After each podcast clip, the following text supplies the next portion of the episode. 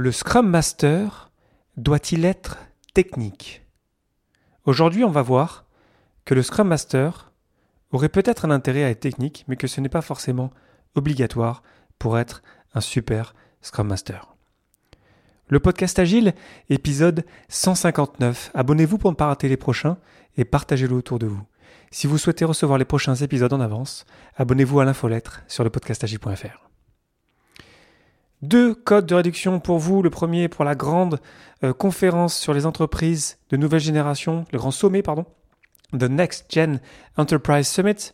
Profitez d'un code de 10% avec le code podcast sur thenextgenenterprise.com et un autre code de 10% aussi avec mon euh, prénom nom euh, Léo Davesne L-E-O-D-A-V-E-S-N-E sur le site Totem Team pour le super jeu Totem. Merci pour votre soutien et bonne écoute.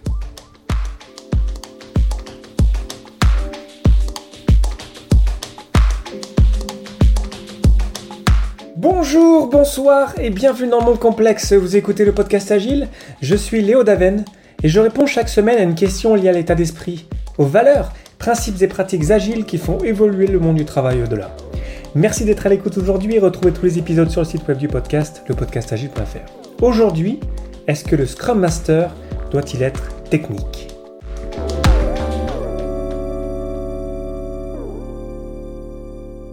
Je reçois de plus en plus de, messages sur LinkedIn. Merci infiniment de m'écrire.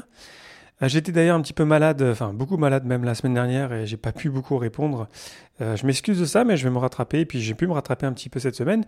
Et notamment, j'ai reçu des idées euh, d'épisodes d'une personne dont je vais taire le nom parce que j'ai pas demandé l'autorisation de partager ton prénom, mais tu vas te reconnaître, je pense. Donc merci beaucoup. Et la question de cette personne-là, c'est est-ce que le Scrum Master doit-il être technique? Et c'est vrai que c'est une question vraiment importante et il y a pas mal de littérature sur le sujet, mais je ne suis pas sûr de l'avoir traité et je vous avouerai que ça me surprend un peu. Donc j'ai envie d'y répondre dans cet épisode.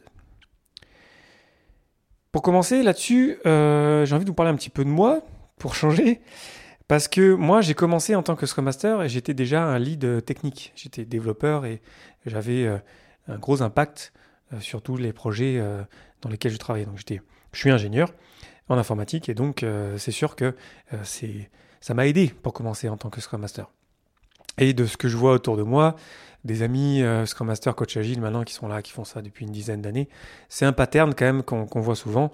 Qu'on a commencé comme ça parce que le rôle en fait a commencé dans l'informatique, dans Scrum et donc parfois les gens se disent tiens c'est intéressant, j'ai envie de peut-être d'explorer un petit peu ça, on fait un petit peu les deux puis après on, tombe dans la, dans la marmite, quoi.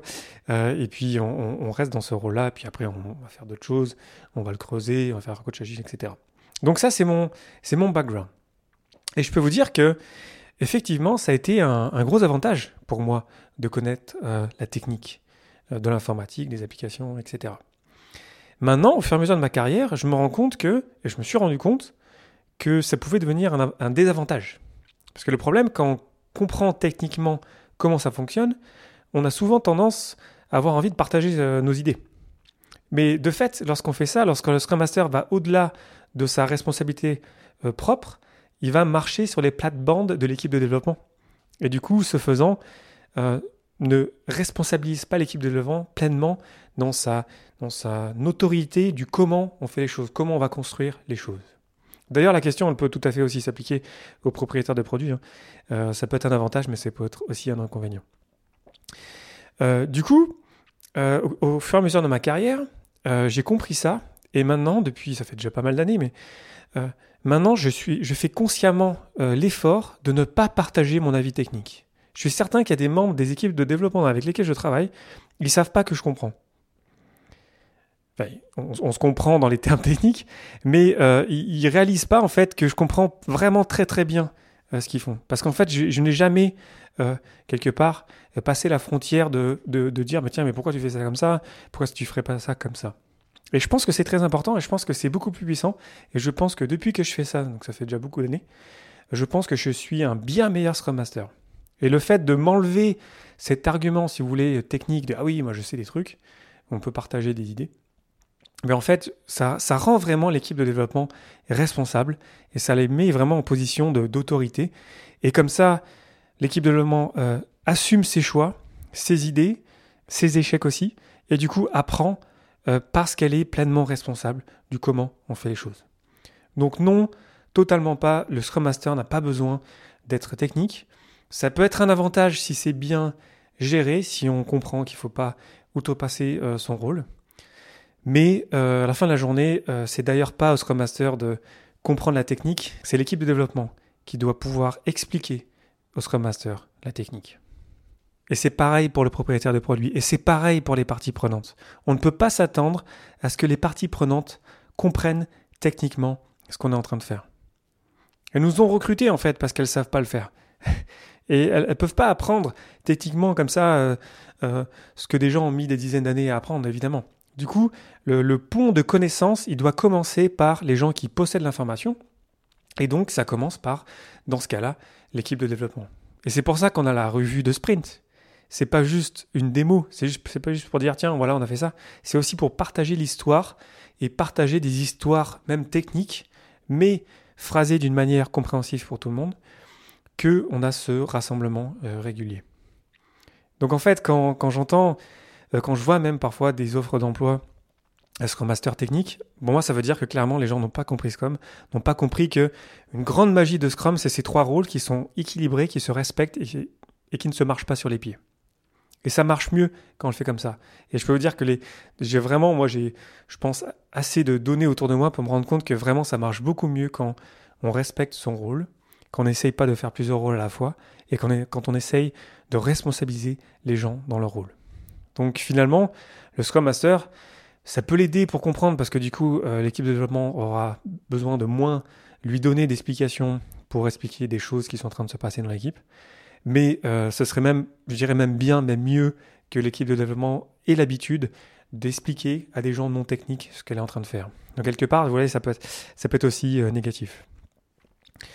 Après, peut-être dans un contexte extrêmement technique, c'est vrai que ça peut aider, mais euh, honnêtement, moi j'ai travaillé sur des trucs vraiment, des, des, des API vraiment qui sont énormes, par exemple à un niveau d'un pays. Euh, euh, et, c'était extrêmement technique. Et euh, ça ne veut pas dire qu'on a forcément besoin de ça. Parce que déjà, le Scrum Master, il n'est pas censé avoir le temps de creuser la technique. La technologie, comme vous le savez, je ne vais pas vous surprendre avec ça, mais ça évolue très vite.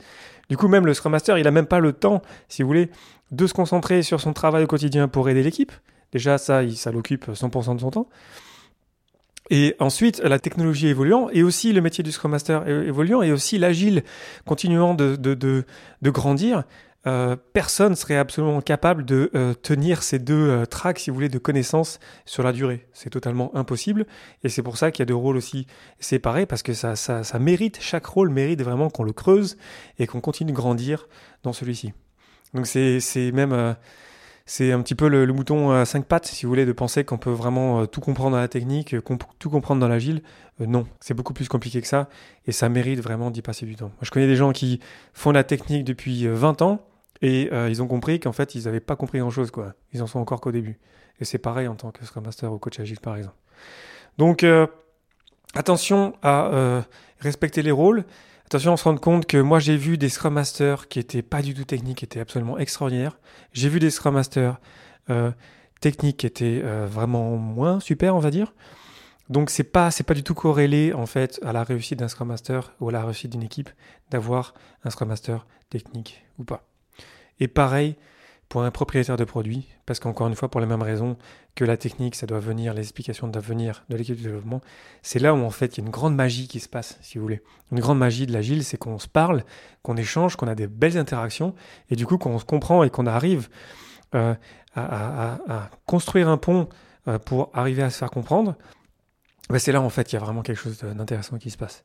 Et d'ailleurs, pareil pour le propriétaire de produit, hein, euh, créer un produit, il y a des centaines de bouquins hein, sur comment on fait ça.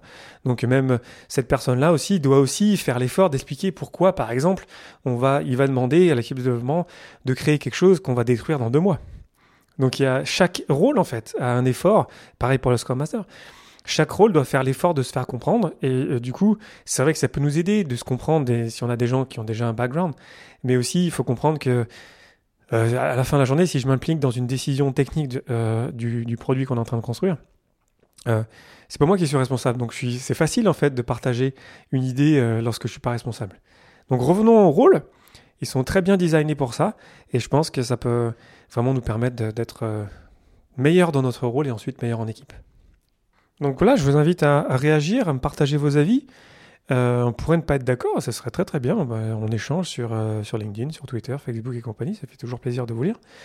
Euh, je vois beaucoup d'ailleurs, ça me fait penser, beaucoup de gens qui, qui viennent vers l'agile ou viennent vers des rôles de Scrum Master de coach agile et de totalement de, de contextes différents, de secteurs différents, et c'est très très bien. Et d'ailleurs, Scrum n'est pas du tout utilisé qu'en informatique. Hein. Aujourd'hui, c'est utilisé dans plein plein plein de contextes différents. Et c'est génial parce que du coup, en fait, ces personnes-là arrivent avec d'autres idées et ça enrichit vraiment beaucoup la communauté avec d'autres idées. Euh, on va avoir peut-être dans, quelques semaines des épisodes à propos de la philosophie, par exemple. Euh, j'ai rencontré euh, un Scrum Master qui, était d'abord philosophe et en fait, ça apporte énormément, en fait. Donc, peu importe d'où vient, quelque part, le, rôle de Scrum Master, il, est, beau, il est, puissant dans, ce qu'il est et il nous occupe déjà à 100% de notre temps. donc, n'essayons pas de d'avoir plusieurs casquettes. On sait que quand on met plusieurs casquettes, en fait, il n'y en a qu'une seule qui est visible au-dessus. Euh, c'est, on, s'y perd et les gens aussi qui nous regardent s'y perdent parce qu'ils comprennent plus dans quel rôle on est en train de parler. Donc euh, respectons nos rôles, euh, faisons-les vivre, faisons-les progresser et c'est comme ça qu'on va être meilleurs ensemble. Voilà, je vous laisse avec ça aujourd'hui. Je vous invite à réagir sur les réseaux sociaux. Comme d'habitude, c'est toujours un plaisir de vous lire, comme je le disais. Et à m'envoyer des idées d'épisodes aussi. S'il y a un truc euh, qui, vous, qui vous embête un petit peu, si vous voulez que je le traite, n'hésitez pas à m'envoyer des trucs, ça fait toujours plaisir. Et puis on en, discute euh, sur Internet, euh, comme d'habitude. Voilà, merci infiniment pour votre attention et vos réactions. C'était Léo Daven pour le podcast Agile. Et je vous souhaite une excellente journée et une excellente soirée.